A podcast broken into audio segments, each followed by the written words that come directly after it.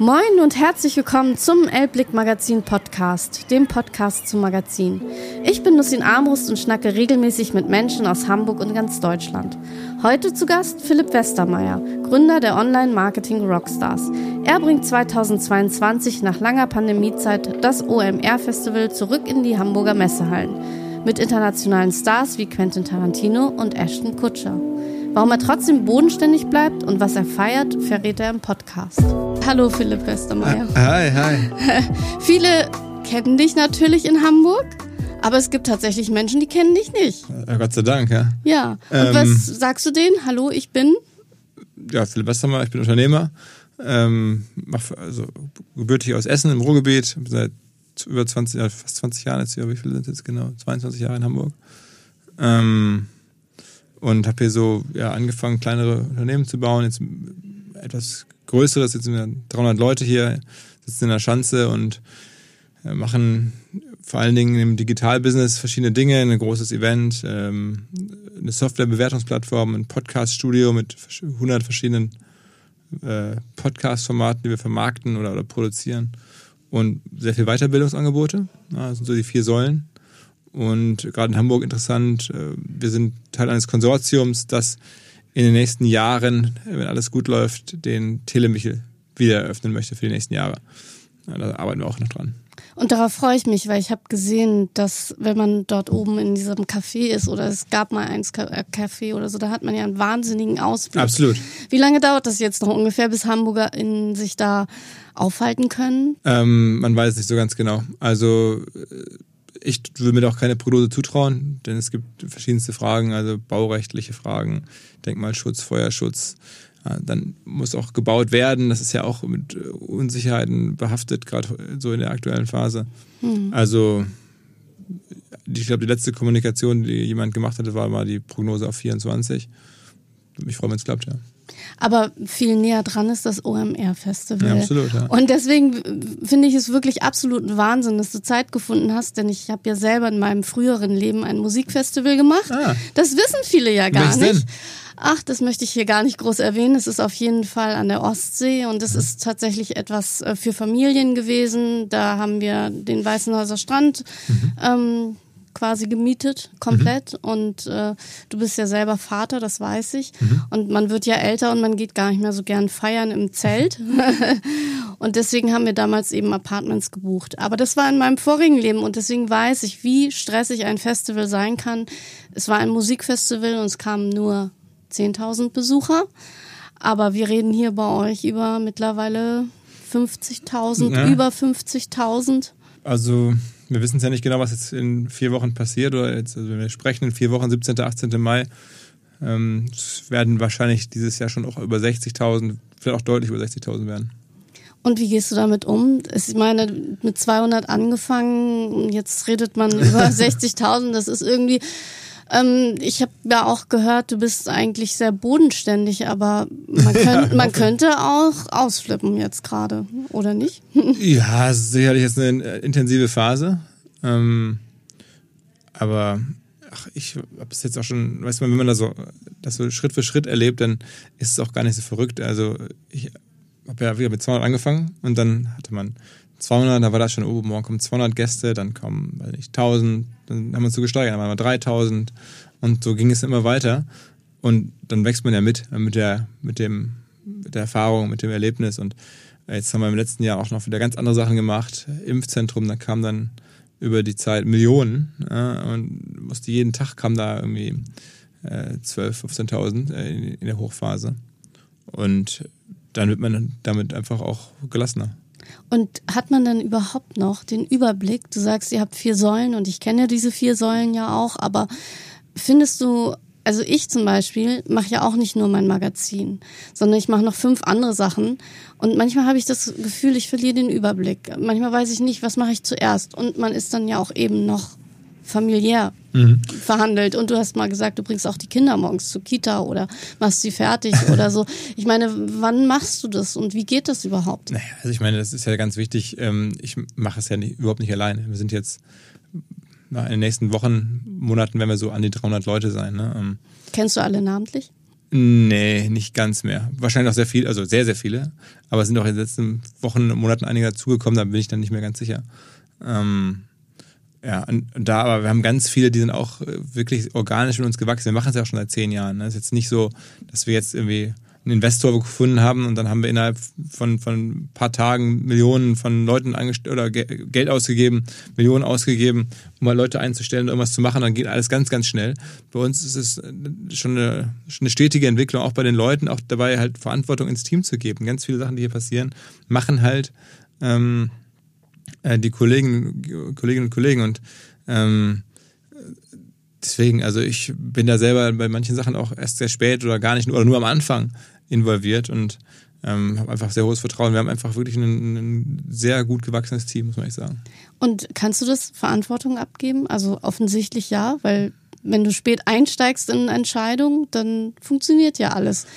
Ja, also ich doch, es fällt mir nicht schwer. Also ich, ich höre auch immer wieder so, so Micromanagement-Sachen und es gibt sicherlich auch Teilbereiche, wo ich auch vielleicht dann so sehr penibel drauf achte. Aber eigentlich. Worauf achtest du ganz besonders? Also auf unsere Kommunikation nach außen schon. Ne? Also wenn wir jetzt größere Mailings verschicken oder wenn wir jetzt ähm, ähm, ja, welche Speaker, welche, mit welchen Referenten wir arbeiten, welche Inhalte wir sozusagen machen. Also ich habe total hohes Vertrauen in das Produktionsteam. Ich kann mich um die Produktion eines so großen Events nicht mehr im Detail selber kümmern. Das machen die Kollegen. Aber natürlich muss ich wissen, wer auf den Bühnen ist und so. Ne? Und deswegen kommen wir dahin, was du auch immer sagst, Inhalte sind deine Stärke. Das hast du mal gesagt. Und das ist ja auch tatsächlich mein Ansatz. Also ich weiß gar nicht, ähm, habe ich in deiner Welt, in der digitalen Welt, in der du zu Hause bist, als Printmagazin überhaupt eine Existenzberechtigung? Ach, natürlich. Also ich meine, Existenzberechtigung ist ja auch wirklich ein großes Wort. Ich glaube, die Frage ist, was hat man für eine, für eine Vision und für Erwartungen wirtschaftlicher Art und so. Aber ich glaube, es gibt ja auch bis heute sehr, sehr erfolgreiche Magazine, auch Konzepte, ähm, die gut funktionieren. Ähm, du hast auch deine Arbeit darüber geschrieben, wie man ein Magazin macht. Wow, richtig? wow, das ist aber krass gut recherchiert. Nein, ich habe mir nur ein paar Dinge angehört, aber ja. deswegen habe ich so gedacht, darüber könnten wir eigentlich sprechen. Warum hast du denn nicht ein Magazin gemacht? Also du bist ja im Marketing zu Hause, du bist in der mhm. digitalen Welt zu Hause. Aber das Magazin, das ist ja doch eine Sache. Und es gibt ja auch ein Magazin von dir hier zusammen mit dem Abendblatt. Ja, ja, ja. Nee, also sag mal so, ich hatte schon immer riesen Spaß an Inhalten und an, an, an Medien. So, das war schon immer so. Und ähm, als ich ja, groß geworden bin, äh, da war das Internet ja noch nicht so greifbar. Da gab es, weiß nicht, schon so langsam mal einen Blog oder sowas, ne? Aber viel mehr gab es halt nicht. Und da war halt Zeitschriften das logische Ding. Ich bin selber Tempoleser damals gewesen, große Zeitschrift aus dem Jahreszeitenverlag, die sehr, sehr prägend war für eine ganze Generation. Ähm, und habe dann halt gedacht, okay, wenn ich jetzt in diese Medienwelt rein will, dann in meinem Fall hatte ich da, dachte ich, geht das über Zeitschriften. Da habe ich mich da auch schon beschäftigt in der Arbeit, dachte vielleicht selber eine zu gründen, nachdem wir angeguckt, damals kam dann die Brand 1 zum ersten Mal raus und so. Naja, und dann ähm, war ich auch bei Gunnar und Ja, dem Zeitschriftenverlag und habe dann irgendwann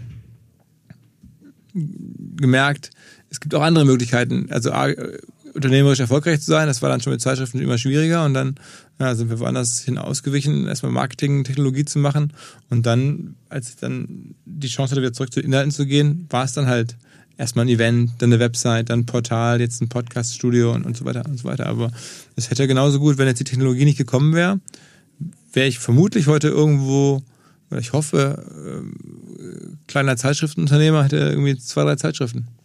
Das kannst du ja auch jetzt noch machen. Ich meine, du kannst dir den Traum quasi erfüllen, weil du gut aufgestellt bist.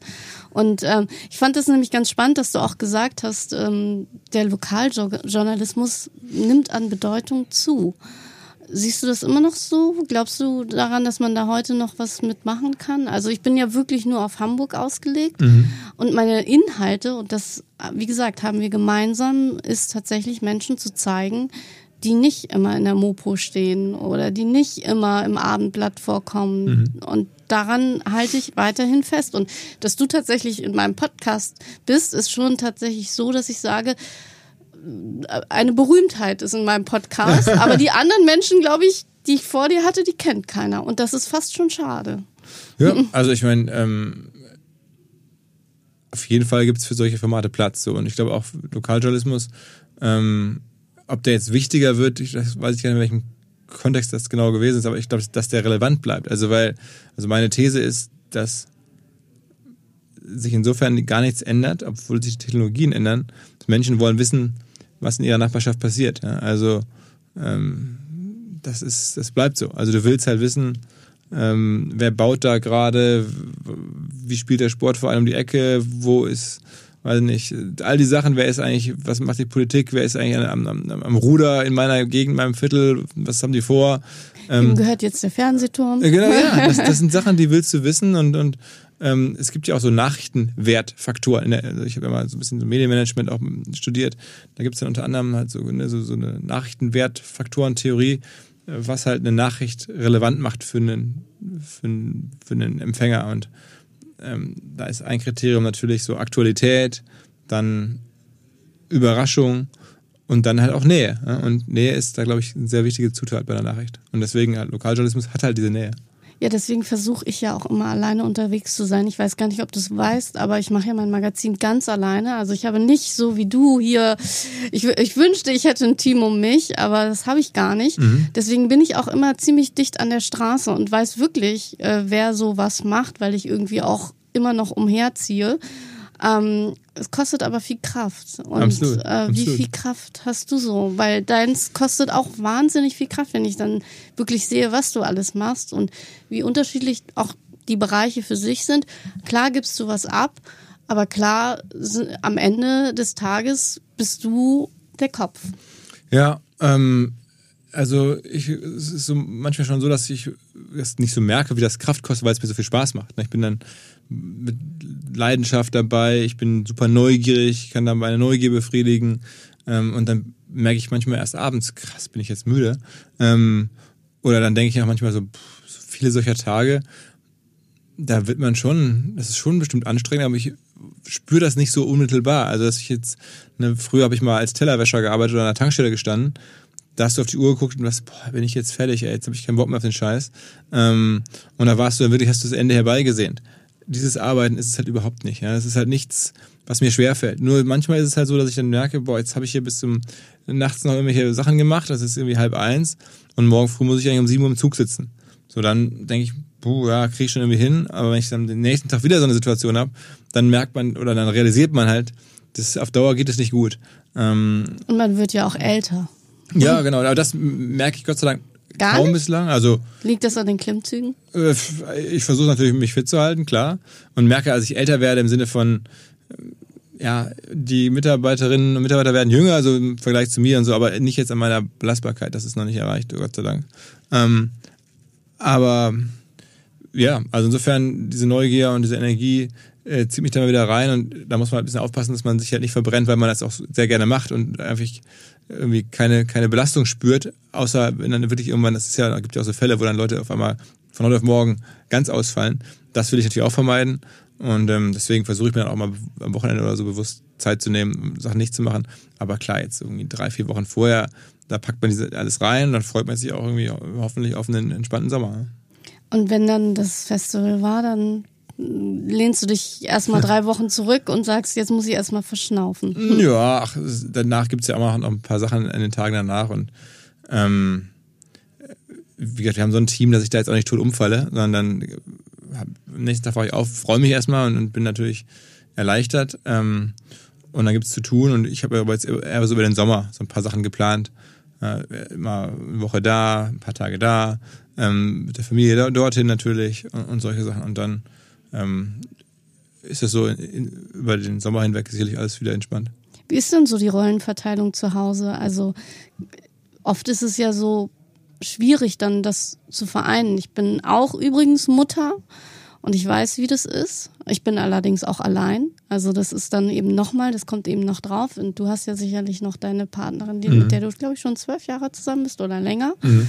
Ähm, auch das zeigt mir eine gewisse Beständigkeit und Bodenständigkeit übrigens, weil das ist auch nicht normal, weil du kennst ja jetzt mittlerweile auch ganz viele Leute und man könnte auch sagen, viel unterwegs, man lernt immer neue Leute kennen das ist für dich unumstößlich, ne? Ja, also ja, wie gesagt, ich bin so ähm, jetzt nicht auf, auf, also mein Job macht mir Spaß, aber ich bin jetzt nicht der, der super Glamour-Boy. Ähm, dann eher dann äh, zu Hause auch eher klassisch. Meine äh, Frau kümmert sich da Gott sei Dank um sehr vieles, ähm, macht das auch super gerne, aber ja, versuchen da ähm, alles stabil so zu haben, wie man sich das so vorstellt. Und aber das ist, empfinde ich jetzt eher als normal. Ja, okay, und vier Wochen vor so einem Festival ist auch ein Ausnahmezustand, oder? Da, aber es ist ja, genau, da sind wir auch, also es ist, mein ganzes Umfeld hat das ja auch miterlebt, so ein Mensch, da hat der Philipp aber so ein kleines Hobby und dann, ach, guck mal, da hat er irgendwie 200 Leute und dann waren auch, weiß nicht, auch meine Schwiegereltern schon mal da, haben sich mal angeguckt vor ein paar Jahren, dachten, okay, krass, da waren schon irgendwie 20.000 Leute. Mhm. Und verstehen die das? Also ich meine, meine Mutter wird jetzt 90 und immer wenn ich ihr gesagt habe, ich habe letztes Jahr eine Weiterbildung gemacht, Online-Marketing-Manager. Mhm. Und ich habe es meiner Mutter versucht zu erklären. Sie ist auch Lehrerin und mhm. sie hat gesagt, ich habe keine Ahnung, was du machst, aber wenn irgendwas dabei rumkommt, ist ja ganz gut, ne? ja, ach, also ähm, doch meine Eltern oder auch Schwiegereltern verstehen das ganz gut. Also jetzt natürlich nicht die Materie im Detail, so ne, wie jetzt Online-Marketing geht, äh, ähm, sondern das auch grob. Ähm, aber am Ende ist es ja auch, was wir machen, kann man als Messe, als, als Konzerte, Messe, äh, Weiterbildung, könnte Fachverlag, also gibt ja, das, wir finden da jetzt ja die, die Welt nicht ganz neu. Wir mischen die Zutaten neu und, und, und handeln mit anderen Inhalten, aber so vom Grundprinzip her sozusagen äh, ist es ja für alle greifbar. Ja, also es ist tatsächlich, dann frage ich mich aber zum Beispiel, wie man so Menschen wie meiner Mutter oder älteren Semestern das beibringt, wie bringt man digitales, wie bringt man die Haptik und die Nähe dahin? Also mit den Produkten, die ihr zum Beispiel habt.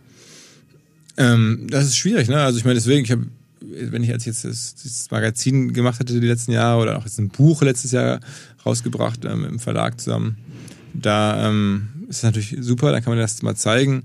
Ansonsten, ja, gehen meine Eltern natürlich auch im Internet unterwegs und gucken sich die Webseiten an und sehen das da und lesen das nach, hören auch schon mal einen Podcast. Und also, googeln dich? Na, hoffe ich jetzt nicht. Ja. also ich google mich ja manchmal. Machst du das auch? Manchmal ja, ja. Und was denkst du dann? Oh Gott, wo kommt das jetzt her? Oder ähm, da hat SEO gut funktioniert. Es ist eigentlich... Ähm, wenn ich es so richtig in den letzten Wochen oder Monaten so in Erinnerung habe, relativ erwartbar. Also dann kommt mein LinkedIn-Profil, dann kommt irgendwie eine Anzeige für das Buch und dann kommt mein Twitter-Profil und dann kommt irgendwie ein Artikel, der beim Handelsblatt war so. Also das ist jetzt nicht so, dass ich denke, um Gottes Willen, was ist denn da? Das sind einfach so, alles so Sachen, die man halt einfach erwartet, die bei anderen Leuten auch kommen, so ungefähr.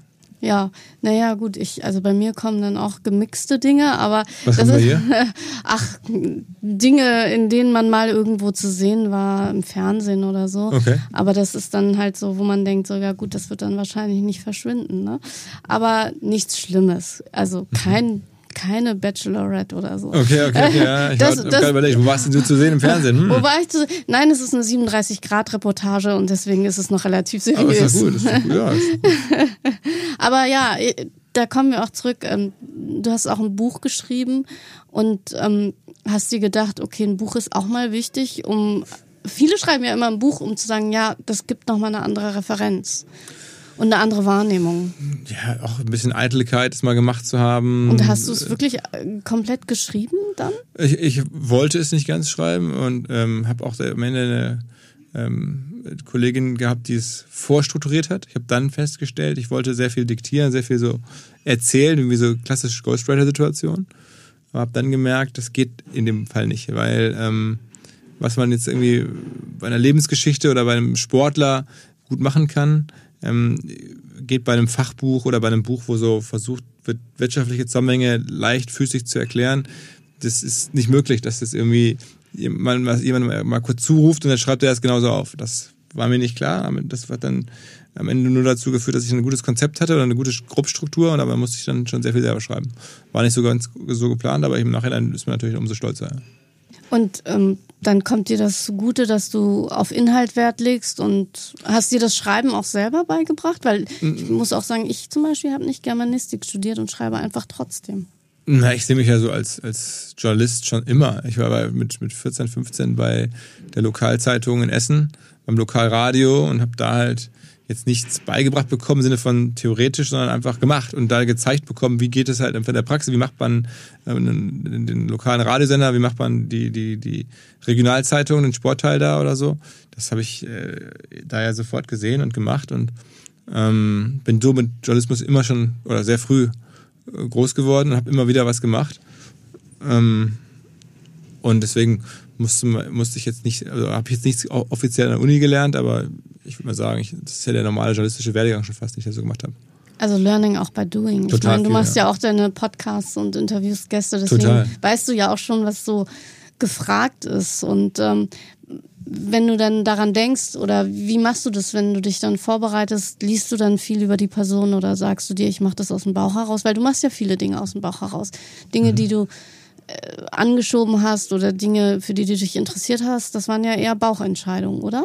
Intuition. Ganz oft, ja. Ganz, und auch einfach Glück oft. Ne? Also ich irgendwie mit Podcasts habe ich angefangen, weil ich selber so gerne Podcasts gehört habe. Das ist mir aufgefallen, weil ich dann Zwillinge bekommen habe. Dann habe ich die nachts irgendwie oder früh morgens im Kinderwagen rumgeschoben, dass meine Frau mal schlafen konnte. Und dann war ich mich gelangweilt, habe ich Podcasts gehört aus Amerika. Das gab es halt hier noch nicht so. Und dann ähm, oder ein paar Deutsche gab es natürlich schon, aber es war einfach eine, keine Podcast-Zeit.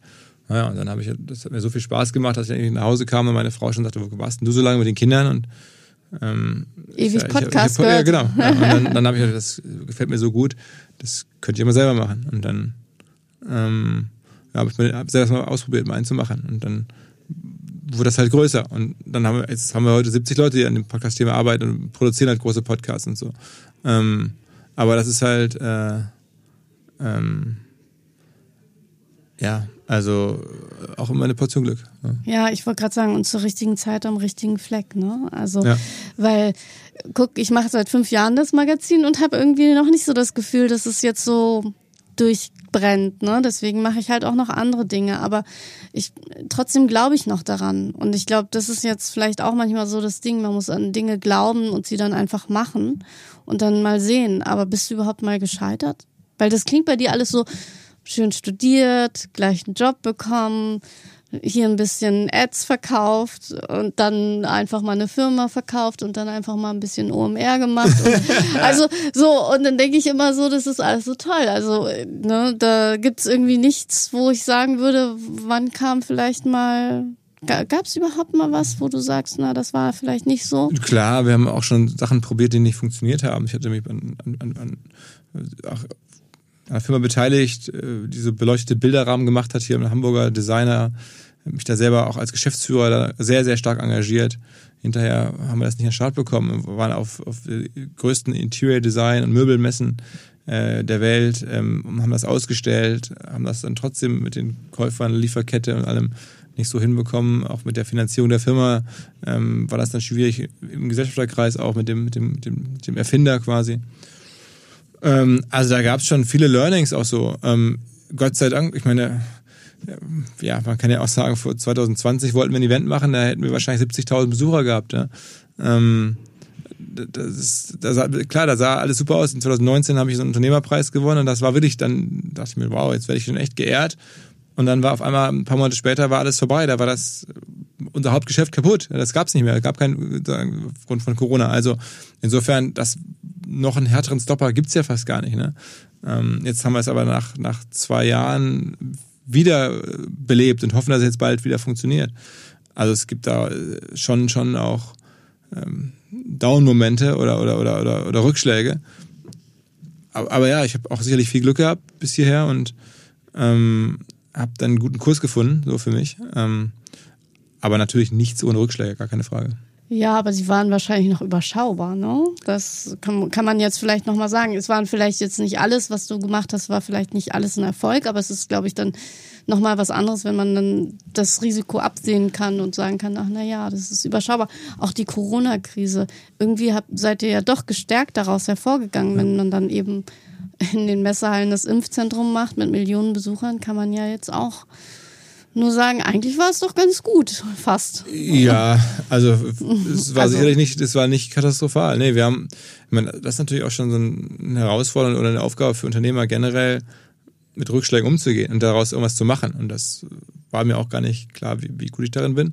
Aber es hat jetzt zumindest in dem Falle ganz gut funktioniert. Aber auch da, ich meine, wir wurden da angesprochen, wir hatten äh, da die Chance, das zu machen es war nicht so, dass das ähm, es meine Idee war, sondern wir hatten da die Möglichkeit, das zu machen, äh, hatten da den Zugang. Aber Du hast gar nicht drüber nachgedacht und dachtest, das ist eine Möglichkeit und die kann man machen. Absolut. Und absolut. hast dann auf den Bierdeckel geguckt, ob sich das lohnt. Genau, also das ist ja generell so mein Ansatz. Ähm, Ja. eher, eher, also bei dem Projekt ehrlicherweise war das mehr gar keine Frage, das zu machen. Wir hatten gar nichts anderes und es war auch einfach wichtig für die Stadt und für alle Seiten zu helfen. Ähm, so und dann generell gehe ich halt schon hin und mache mir auch nicht so viele Gedanken, sondern aber ich frage mich halt schon mal, mit wem mache ich was zusammen und äh, überschlag einmal, was kann dabei rauskommen, was kostet es eigentlich und, und macht das irgendwie Sinn. Das ist natürlich schon, aber das machen ja die meisten. Ja, manchmal wünschte ich, ich würde das auch mal machen. Deswegen hätte ich vielleicht doch nochmal BWL studieren sollen, weil ich bin tatsächlich weniger geldgetrieben. Das merkt man halt auch immer wieder an meinem Magazin, weil ich gefragt werde, wo sind denn die Anzeigen? Ähm, weil ich dann doch feststelle, es ist noch nicht so bei mir drin. Also ich mache noch keine Bierdeckelkalkulation. Vielleicht sollte ich. Ich sollte ich mal damit anfangen, ne? Ja, ich finde auch jetzt, also, äh, also das äh, würde ich gar nicht in Verbindung setzen, jetzt mit Geld getrieben, sondern mit unternehmerisch Unternehmerisches Handeln, Handeln, ne? ist das schon ähm, wichtig zu verstehen, was kommt rein, was geht raus. So, ähm, ob man dann irgendwie das Maximum abschöpft, das ist ja eine ganz andere Frage. Also ich bin sicherlich auch jemand, der eher versucht, das Optimum zu treffen als das Maximum. Ähm, und es gibt, ich finde es auch vollkommen okay, wenn andere Leute anders sind. So ist die Welt, in der wir leben. Das ist auch vollkommen okay, dass da Leute dann sagen, ich gehe aufs Maximum. Aber ähm, so eine Basiskalkulation, glaube ich, brauchst du so oder so. Naja, und mittlerweile hast du ja auch, glaube ich, sehr viele Angestellte und da hängen ja dann auch wirtschaftlich äh, Klar, Menschen klar, klar. mit dran und deswegen, ich bin ja nur für mich alleine und wenn ich das nicht schaffe, dann mache ich halt nochmal einen Komparsenjob. Also ähm, das ist halt so mein Credo, aber ich äh, weiß, was mein Magazin kostet und wie es rauskommt, aber ich bin manchmal nicht so, wenn ich dann das erreicht habe, dass ich es drucken kann, dann bin ich immer schon ganz zufrieden. Und ich denke dann manchmal, mh, vielleicht müsste man dann so einen Ehrgeiz entwickeln, aber würdest du mir raten, mehr Ehrgeiz zu haben? Hundertprozentig. Ja, Ehrgeiz gut. ist, ist glaube ich, nichts Schlechtes. Ja, naja, dann mache ich das irgendwann mal. Aber kommen wir nochmal zurück äh, aufs Festival, weil ich habe natürlich auch gelesen, wer da kommt. Und das Line-up ist natürlich nach zwei Jahren phänomenal. Also das ist ja eine Rückkehr. Da äh, kann man eigentlich sagen, okay, eigentlich kann man jetzt auch danach dann das nächste Festival sein lassen. weil das ist schon so, wenn ich, ich wurde gefragt, ähm, ich habe ja das Magazin gedruckt und da ist es auch drin, da steht es auch drin. Ich habe schon hab- gesehen, du hast mir zugeschickt. ja, und im Inhaltsverzeichnis ist auch Quentin Tarantino Mhm. abgebildet und viele sagen sich dann, wie kann das passieren? Wie kann das passieren, ähm, dass er kommt? Hast du ihn einfach angerufen, hast du gesagt, hallo, ich bin's, der Philipp, ich habe mal in New York gewohnt und ich äh, im Café bedient? nee, ähm, ich bin ja seit Jahren dabei, äh, ein bisschen amerikanisches Netzwerk aufzubauen über äh, deutsche Leute, die ich kennengelernt habe, die da Zugänge haben, aus dem Musikbereich kommend häufig oder so gibt's, äh, ist es so gewachsen, dass ich dann da selber auch viel unterwegs war in den letzten Jahren. Ähm, wir hätten zum Beispiel 2020, wenn wir das Festival hätten machen können, die Gwyneth Paltrow äh, da gehabt. Ähm, da gab es dann schon Kontakte. Ähm, dann gab es halt einen Kontakt irgendwie zu, zu Quentin Tarantino. Dann war das aber für den eher schwierig. Und dann stellte sich raus, aha, der ist im- beim Cannes Film Festival in Frankreich. Das ist aber zeitgleich zu uns perfekterweise. Das heißt, es hat dann für den extra Sinn gemacht. Ähm, und dann waren wir da im Gespräch. Und dann äh, muss man trotzdem noch irgendwie äh, dafür sorgen, dass der vernünftig hier rübergereist kommt. Da der fliegt da jetzt sicherlich nicht äh, von, von Cannes aus in der Economy Class äh, mal schnell hier rüber. Äh, das muss man dann entsprechend alles äh, auch organisieren und so. Aber da hatten wir jetzt auch ein bisschen Glück. Ja. Aber, aber in der Tat, das Netzwerk ist da und ähm, wir werden das sicherlich in den nächsten Jahren so versuchen, weiter auszubauen und, und ja, amerikanische, globale Gäste in Hamburg zu bringen. Und wie ist das so, wenn du das dann für dich selber hörst? Also wenn du dann denkst, Mensch, ich hole heute mal Quentin Tarantino und morgen hole ich und Ashton Kutcher hat auch zugesagt. Ja gut, also äh, das ist ja natürlich schon was, wo man dann, ich meine, Was soll man da dazu rein. sagen? Einmal, man wächst da rein, man wächst da rein. Es Ja. ist einfach, vor ein paar Jahren fing das mal an, dann waren die ersten Stars aus der Unternehmerszene da, da und es sind ja am Ende auch alles nur Menschen, ist ja auch klar, ne? Also auch die Stars und dann begegnen wir diesem und jenem, dann hatte ich mal mit Ashton Kutcher einen Podcast und dann ist, so kommt so eins zum anderen und dann, äh, als dann die Zusage von Tarantino kam, habe ich mir gedacht, ja, cool, aber ich habe das an dem Abend, glaube ich, jetzt beim Zähneputzen schon wieder vergessen gehabt, weil das irgendwie Teil des gesamten Puzzles ist und da hatte mal ein Puzzleteil ge geklappt und auch da, wir hatten ja gerade über Rückschläge gesprochen, gibt es natürlich Rückschläge, dass dann ich natürlich auch andere Leute angesprochen hatte und gefragt, Mensch, und dann zu hören bekommen habe, nee, geht nicht. Ja. Hm. Also auch da gibt es natürlich Rückschläge, aber da hat das immer gepasst. Ja. Aber es ist ja dann eher vielleicht ein zeitlicher Rückschlag, weil diese Menschen ja auch so wahnsinnig getaktet sind, dass man das dann wahrscheinlich gar nicht schaffen kann. Und es ist vielleicht gar nicht so, dass sie nicht kommen würden, sondern es ist eher das Zeitmanagement. Du musst ja wahrscheinlich auch schon Dinge absagen, oder? Klar, klar. Also das schon. Ähm, und ich glaube, die ähm, einige werde ich sicher in den nächsten Jahren noch mal erreichen. Äh, aber ich, also ich nehme das auch nicht persönlich. Das darf man auch nicht. Also in dem Job jetzt dann jede Absage persönlich zu nehmen, das geht nicht. Ja, ich denke auch, das ist, äh, glaube ich, äh, schwierig, weil man wirklich manchmal auch andere Dinge machen muss oder Absolut. sich zurückzieht oder ach, man macht ja immer tausend Sachen. Aber was können wir denn noch so erwarten? Also neben großen Stars, würdest du sagen, was ist so für dich dein persönliches Highlight, was jetzt vielleicht gar nicht so prominent beworben wird, weil kein prominenter Name dahinter steht? Also es gibt so eine Band, die Abruzzinati Boys, so eine Ja. italo-deutsche Band, die gerade da ganz gut funktionieren. Die treten am 18., also am zweiten Tag, am- haben die noch ein Konzert. Es ne, gibt ja da auch große Gäste mit Deichkind und Materia und Rin und Kraftklub und sowas. Ähm, aber diese, diese Jungs sind halt auch dabei, die kennt man jetzt nicht so. Die, Ich kenne sie aber. ja, sehr gut, sehr gut, sehr gut. weil ich sie nämlich ganz, ganz gut finde, ehrlich gesagt. Ah, cool. Ja, und deswegen, ich habe es auch schon gelesen und irgendwie. Und das ist so dein heimliches Highlight? Ja, das ist vor allen Dingen so, wenn, es, wenn die dann spielen, dann sind die Tage halt vorbei. Dann ist der 18.05., dann, dann ist hoffentlich alles gut gelaufen. Und dann ähm, ist das nicht nur ein Highlight, weil die dann, weil die jetzt cool sind. Ich finde schon auch, es ist lustig, was sie machen. Ähm, sondern halt auch, weil ich dann das Gefühl habe, jetzt ist es fertig. Da habe ich so, als ich da mit dem Management von denen gesprochen hatte, ähm, hab ich das Gefühl gehabt, ja, also das könnte so ein Moment sein, wo dann wirklich äh, wir unser Comeback wirklich geschafft haben. Das ist ja auch die große Frage, wie schaffen wir unser Comeback, ne? Ich weiß gar nicht, muss man sich da so viel Sorgen machen? Ich glaube, die Menschen wissen schon, was du machst und oder wofür OMR steht. Und ich glaube, die haben Vertrauen in die Marke. Du hast eine Marke geschaffen, in der die Menschen vertrauen. Es ist schon so ein Hype zu spüren. Ich hoffe es, ich hoffe es, ich hoffe es. Aber also man ist ja schon auch paranoid da, so als dass in den Tagen auch alles gut läuft und so. Ähm, normal müsste das so der Fall sein, aber was ist schon jetzt in den letzten Monaten normal? Ne? Äh, In den letzten Monaten ist gar nichts normal, aber du hast ja irgendwie immer einen Weg gefunden. Deswegen vertraue ich dir da und deinem Team. Ja, aber äh, wie sieht es denn aus? Kann man mit dir überhaupt da mal sprechen oder bist du einfach nur äh, unterwegs von Termin zu Termin? Und Ja, ich habe dann da verschiedene Verpflichtungen in den Tagen, ganz klar. Gibt es große Partner von uns, wo ich äh, versprochen habe, dabei zu sein. Es gibt viele von diesen Gästen, amerikanischen Gästen, ähm, sicherlich mal zu treffen und, und da einmal willkommen zu heißen und so. Insofern, äh, aber ich laufe da auch durch die Hallen und gucke mir das hier auch alles an und, und ne, versuche da so viel wie möglich selber mitzunehmen. Aber aber- inkognito kannst du ja gar nicht mehr durch die Hallen laufen. Nee, aber ja, die- diese zwei Tage auf Fame, das ist okay. Ja, ich kenne das ja. Wir sind ja auch, ich war früher übrigens auch im Vorstand äh, Bertelsmann, aber bei der UFA. Und da hat mich immer mein Chef, weil mich niemand kannte, irgendwo hingeschickt zu Deutschland sucht den Superstar und so. Und da hat er immer gesagt, setz dich dahin, guck dir es an und sag mir Bescheid. Also hast du so einen Spion, der für dich dann Äh, berichtet? viele, viele, viele. Also Ja? nicht eine Viele Person, Spione? aber ja, ja, viele Freunde und, und Bekannte, Kommen. die kommen und die dann im Zweifel sagen, äh, ich habe das und das gesehen oder so. Also auf jeden Fall. Ja, das, und denkst du dann, sind das dann so enge Freunde, die dir dann auch die Wahrheit sagen und sagen, ey, das war jetzt richtig scheiße? Gibt es überhaupt Kritiker?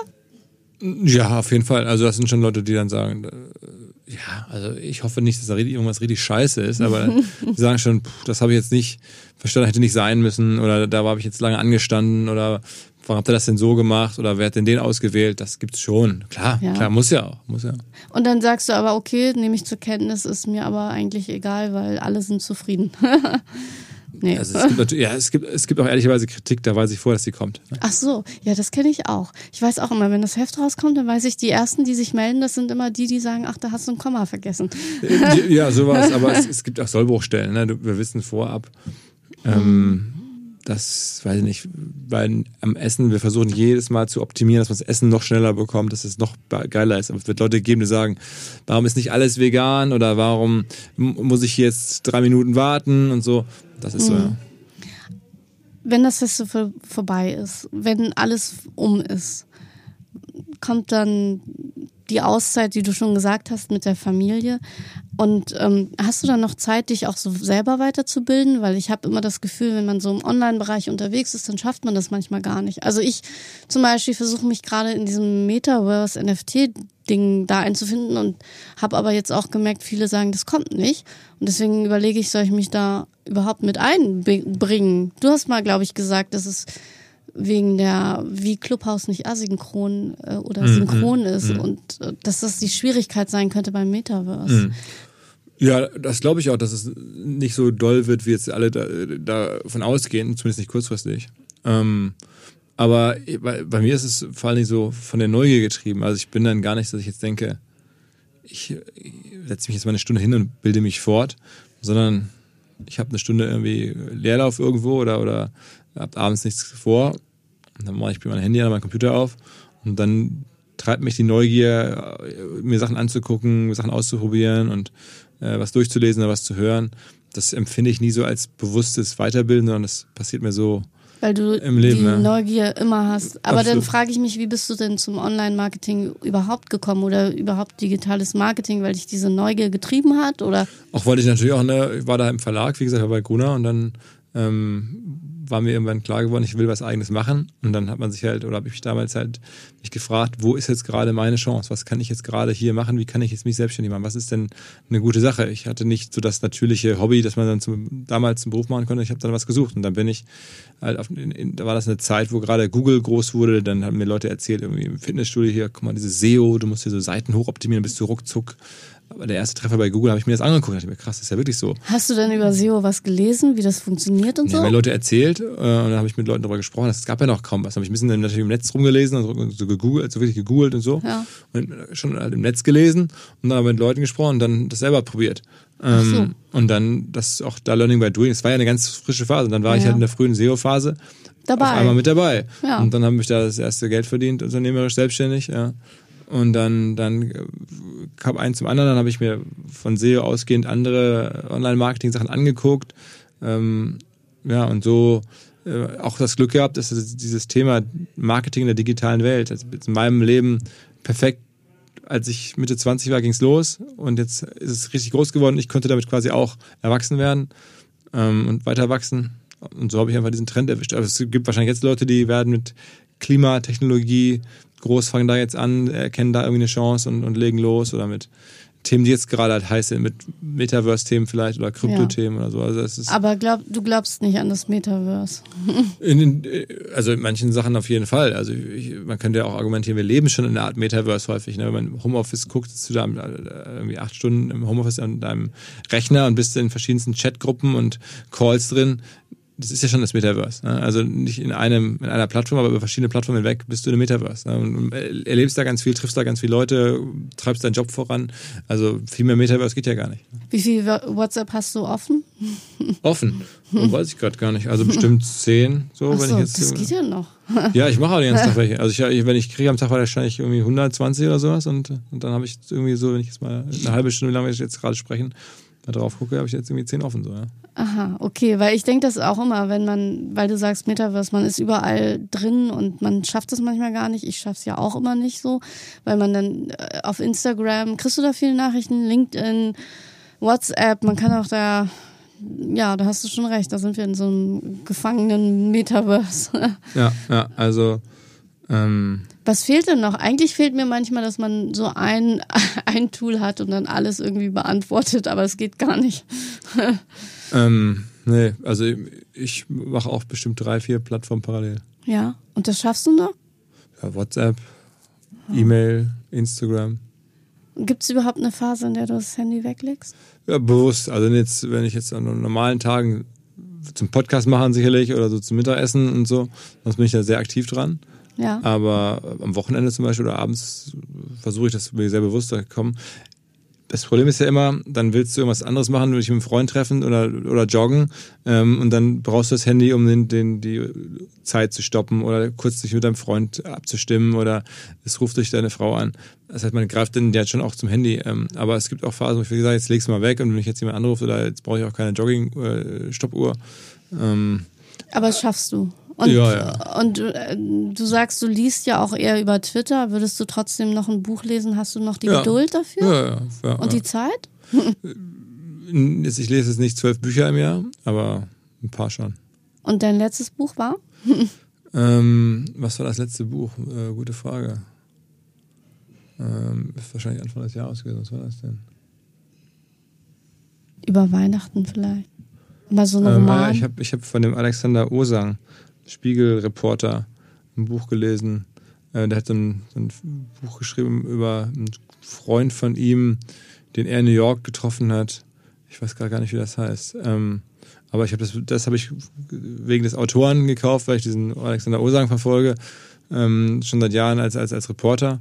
Ähm, und das beschäftigt sich halt im Wesentlichen, der hat auch lange in den USA gelebt und da verrückte Leute kennengelernt und einer dieser Typen, mit dem hat er so eine Reise gemacht. Mhm, Hat mich jetzt ehrlicherweise gar nicht so gecatcht, aber ähm, das habe ich gelesen oder zumindest drei Viertel gelesen. Ähm, was denn noch? Ich habe ja das, das Jeff Bezos Buch gelesen. Es gab ein Buch über Jeff Bezos. ja, der schläft übrigens immer ganz viel, hat er gesagt. Irgendwo mal. Ja? Ja, ich habe nämlich einen Schlafpodcast gemacht und mit einer Schlafforscherin oder Schlafexpertin und die hat gesagt, Jeff Bezos sagt immer, man muss schlafen. Schläfst du Okay. genug? Genug wahrscheinlich nicht, aber ich versuche, ich versuche auch, wenn nicht zu wenig zu schlafen. Das klappt nicht immer. Ja, man Aber- darf eine Stunde vorher nicht sein Handy in die Hand nehmen. Ja, das schon. Wie, also eine Stunde vorm Schlafen. ja ich weiß, ich, ich kenne das. Aber ja. machst du bestimmt auch nicht, ne? Nee, das mache ich nicht. Ne? Ja. Aber ja, das ist auch ein gutes Buch. Meine letzte Frage an dich. Tarek Müller hat gesagt, er möchte Bürgermeister werden von Hamburg. Mhm. Wollt ihr eine Doppelspitze machen? Vizebürgermeister? Tarek Ja, vielleicht, Bürgermeister, Vielleicht. Vizebürgermeister, weil du sagst ja auch, du tust viel für die Stadt. Mit dem Impfzentrum hast du schon viel getan. Was machst du aktuell für die Stadt? Ich meine, das Festival bringt natürlich auch Gäste in die Stadt. Ist ja auch toll. Äh, Touristen. Also ich will mich jetzt nicht brüsten damit, dass ich viel für die Stadt tue. Das, das nicht. Also ich habe, also ich glaube, das Festival macht das. Ne? Und wir haben jetzt das Impfzentrum gemacht und wollen jetzt den Turm wieder eröffnen. Das hätten andere auch getan. Ne? Ähm, insofern bin ich da jetzt nicht der, der, der ganz große Samariter, der die Stadt retten äh, will. Ähm, aber ich finde es zunehmend spannender, darüber nachzudenken, was man noch so machen könnte und wie man auch was zurückgeben kann und wie man sich in Hamburg engagieren kann. Ähm, ich bin jetzt noch nicht so auf dem Trip so klar wie Tarek, der sagt das ist schon seit Jahren, dass er da gerne Bürgermeister werden möchte. Ähm, äh, das ist mir nicht so klar im Kopf. Ich, könnte mir auch andere Formen des Engagements vorstellen. Ähm, Gemeinwohl ist ja jetzt gerade so das Thema. ja, aber ist, also das ist jetzt nicht so, kein, gar kein so aktuelles Thema bei mir, sondern das äh, frage ich mich seit längerem, was man da so macht. Ähm, ja, aber ich habe noch nicht so was Konkretes anzubieten. Also ich würde dir die Stelle als Bürgermeister geben. So viel steht fest. Weil ich glaube, ja, ich glaube, ich würde dir da vertrauen, dass du das alles längst. Ähm, Podcasts dürfen nie zu lange gehen. Das habe ich gelernt. Und deswegen würde ich sagen, vielen Dank. Es sei denn, du möchtest jetzt noch was ganz Wichtiges zum Festival sagen. Das dürftest du natürlich noch. Nein, ich glaube, wir haben jetzt ja davon berichtet, wir geben dafür alles. Sowas gibt es, glaube ich, weltweit oder zumindest deutschlandweit nicht nochmal. Es ist in Hamburg, also wer es jetzt in Hamburg hört und am 17., 18. Mai noch irgendwie Zeit hat, das Ticket kostet irgendwie 50 Euro. Also, Erschwinglich sind- auch als Student für Absolut, mich. es sind Konzerte mit drin, äh, die Konzerte, wo jedes einzelne Konzert mehr kostet. Also Künstler sind mit drin. Ich habe gerade ein paar genannt. Äh, Das ist ein Erlebnis, das ist es wert. Ähm, Und da würde mich natürlich freuen, wenn dann noch der eine oder andere äh, Bock hat, vorbeizukommen. Und man muss auch nicht digital Nerd sein. Um Überhaupt nicht, überhaupt nicht. Das ist mittlerweile schon wirklich für jedermann machbar. Ja, ich freue mich, dich da irgendwie inkognito zu sehen, wenn du da durch die Hallen schleichst. Und vielen Dank, dass du trotzdem Zeit gefunden hast. Sehr, sehr gerne. Vielen Dank fürs Rumkommen.